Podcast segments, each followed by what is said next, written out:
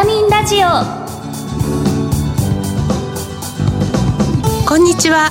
ビタミンラジオパーソナリティの小原美智子です。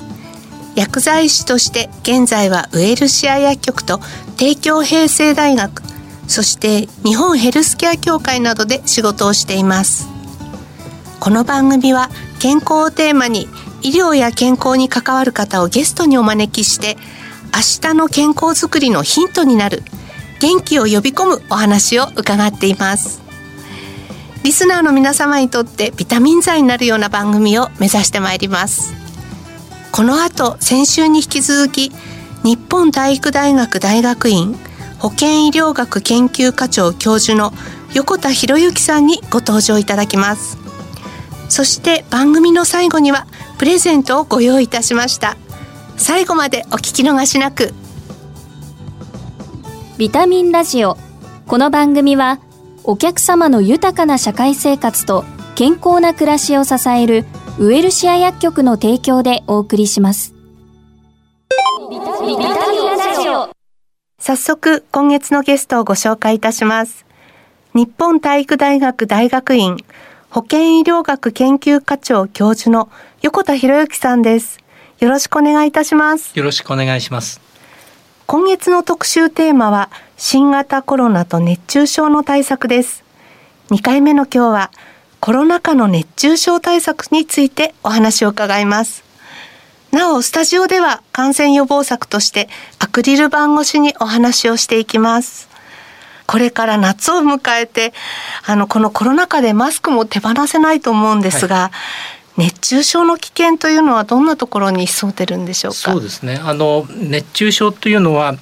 周りの気温だとか湿度の要因と自分の体調の2つのバランスで熱中症が起こるんですね。ですからどちらかがなければ熱中症っていうのは起こらないんですけれども真夏の暑い時に作業をしていたりこの運動をしてきたりすると熱中症になりますよね。はい、それからあの家の中でも例えばご高齢の方で体調管理が十分できていないような方っていうのはお家の中でも熱中症があの発生します。まあ、いずれの場合もですね環境要因と自分の体の要因の2つのバランスであの発生するんですね。改めて熱中症のこう具体的な症状っていうのはどんな感じで出てきますか、はい、軽い方から言いますとまずその1度と言われている熱中症。これは一番軽い。例えば立ちくらみとかですね、はい、激しい運動をすると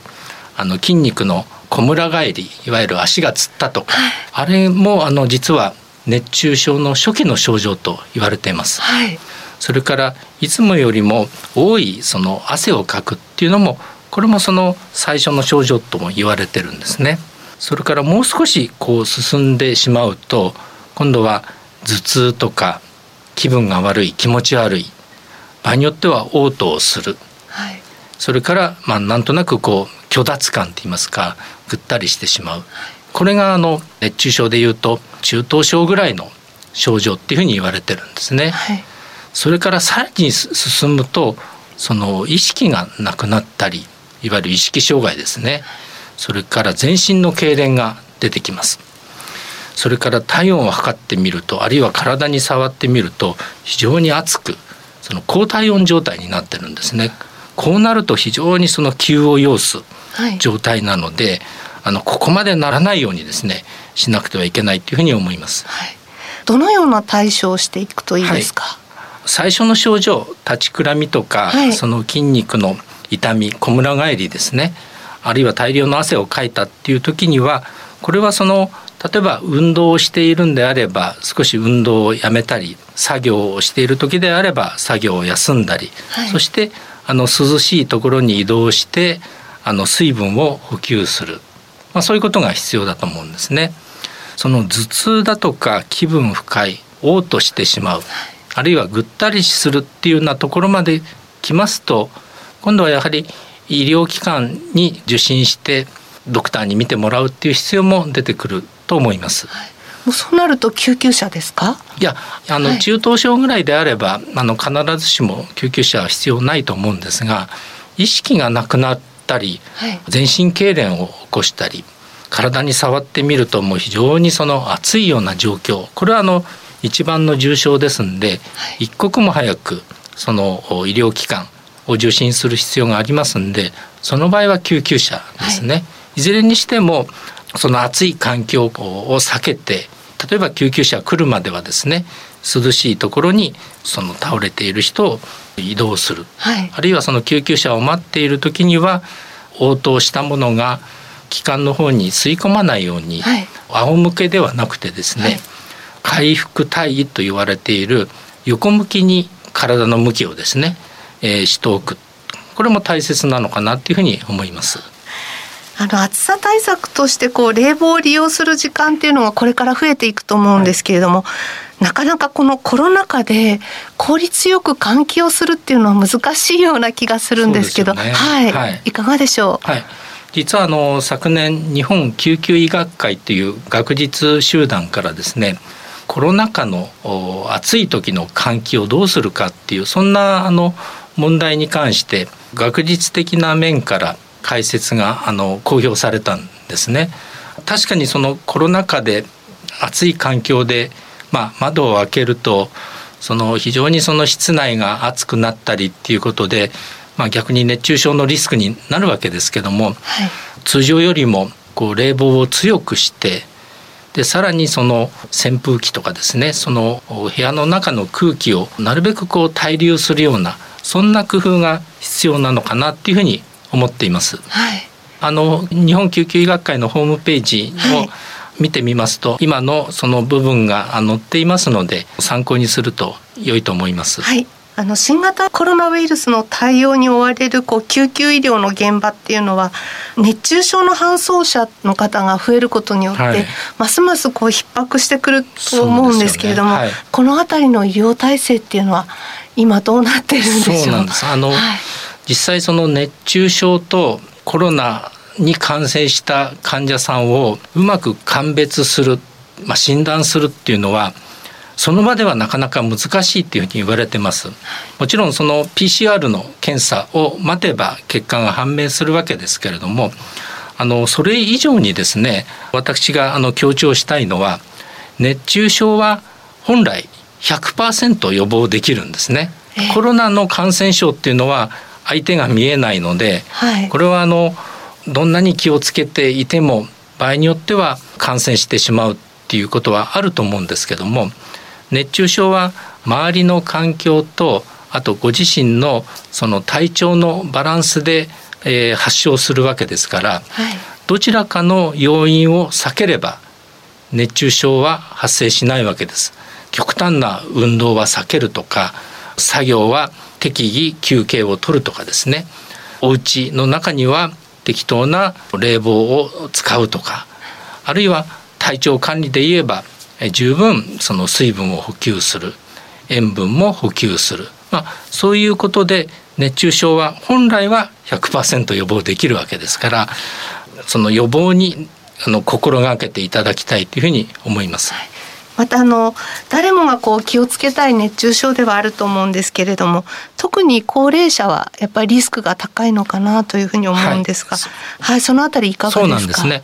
あの今申し上げたように体調の要因でも起こるのでまあ、高齢者もともとその自律神経の機能が若い人に比べるとまあ衰えているのでそのご自身の体温の管理とかあるいは高齢者の方で、えー、例えば脳卒中の起用歴をお持ちの方っていうのは温度に対する感覚が健康な人よりは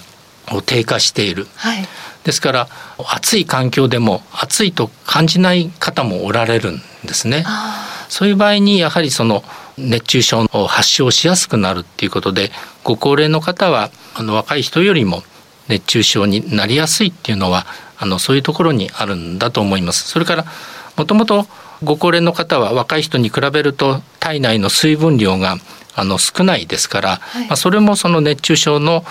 まあ、背景になっているんだっていうふうに思います。一人一人の熱中症への理解と予防っていうことはとても大事になってくるっていうのは、今先生のお話聞いてあの感じたところなんですけれども熱中症をこう防ぐためには、まあ、どのような心がけっていうのはそうですね、はい、ありますか？あの熱中症って1年のうちでいつが一番多いと思います？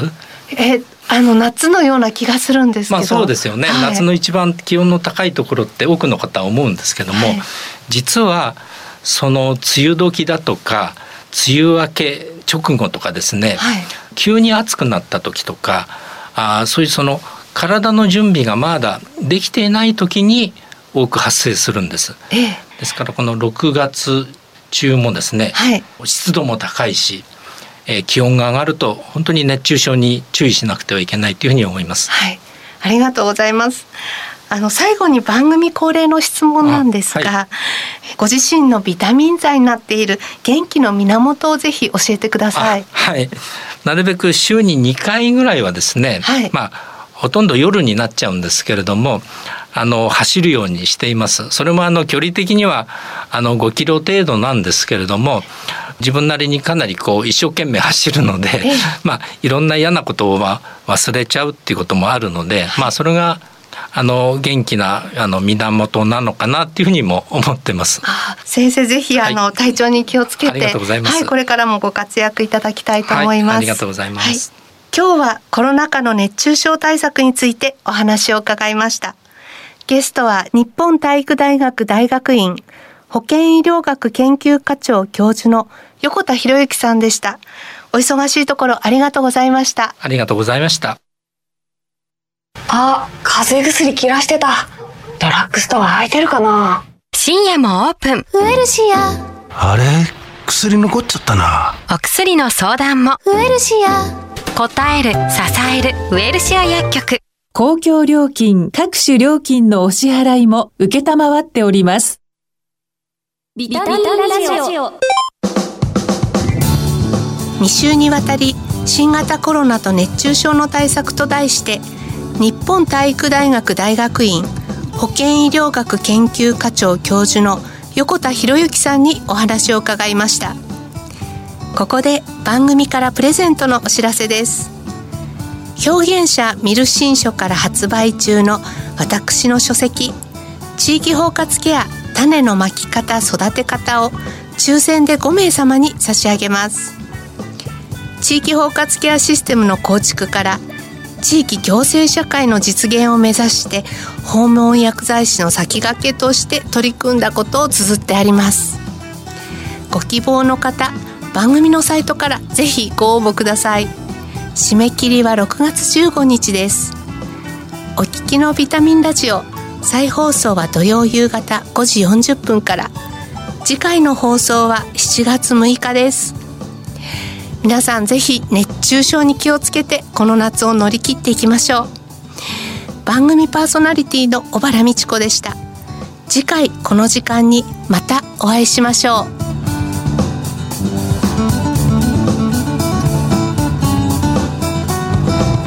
ビタミンラジオ。この番組はお客様の豊かな社会生活と健康な暮らしを支えるウエルシア薬局の提供でお送りしました。